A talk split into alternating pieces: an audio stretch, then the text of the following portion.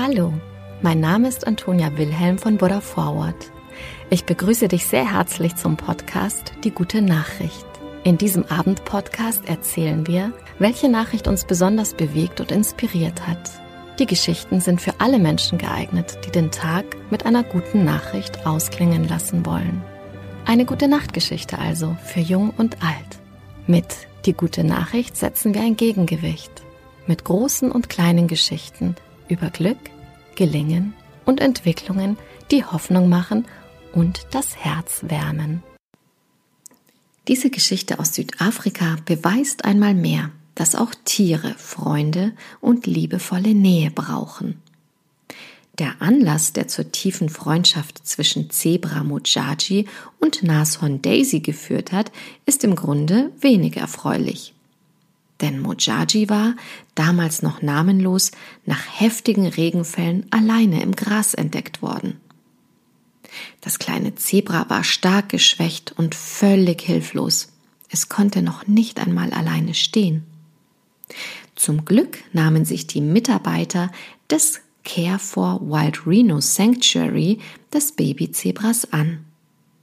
Zwar sind Zebras in einer Nashornaufnahmestation eher seltene Gäste, doch allen war klar, dass das notleidende Tier dringend Hilfe brauchte. Auf der Station kam Mujaji auch erstmals mit jungen Nashörnern zusammen. Allen voran mit Aquasi, einem kleinen Nashorn, das fast zur selben Zeit gefunden worden war. Nach einigen gemeinsamen Tagen, in denen sich die Tiere sehr gut verstanden haben, trennten sich die Wege von Mojaji und Aquasi jedoch wieder. Denn das Nashorn durfte die Intensivstation verlassen, auf der das kleine Zebra noch bleiben musste.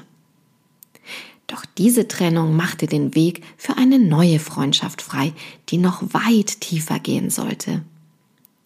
Baby Nashorn Daisy, das erst wenige Tage alt war und einen sehr schweren Start ins Leben hatte, erreichte die Station und damit auch das kleine Zebra Mojaji.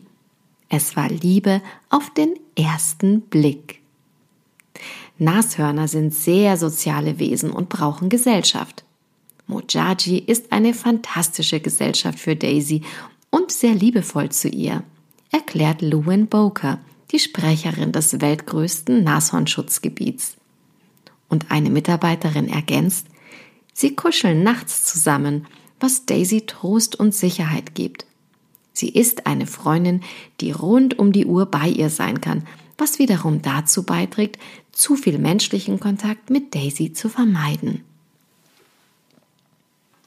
Mojaji und Daisy haben so Tag für Tag ihren Spaß miteinander.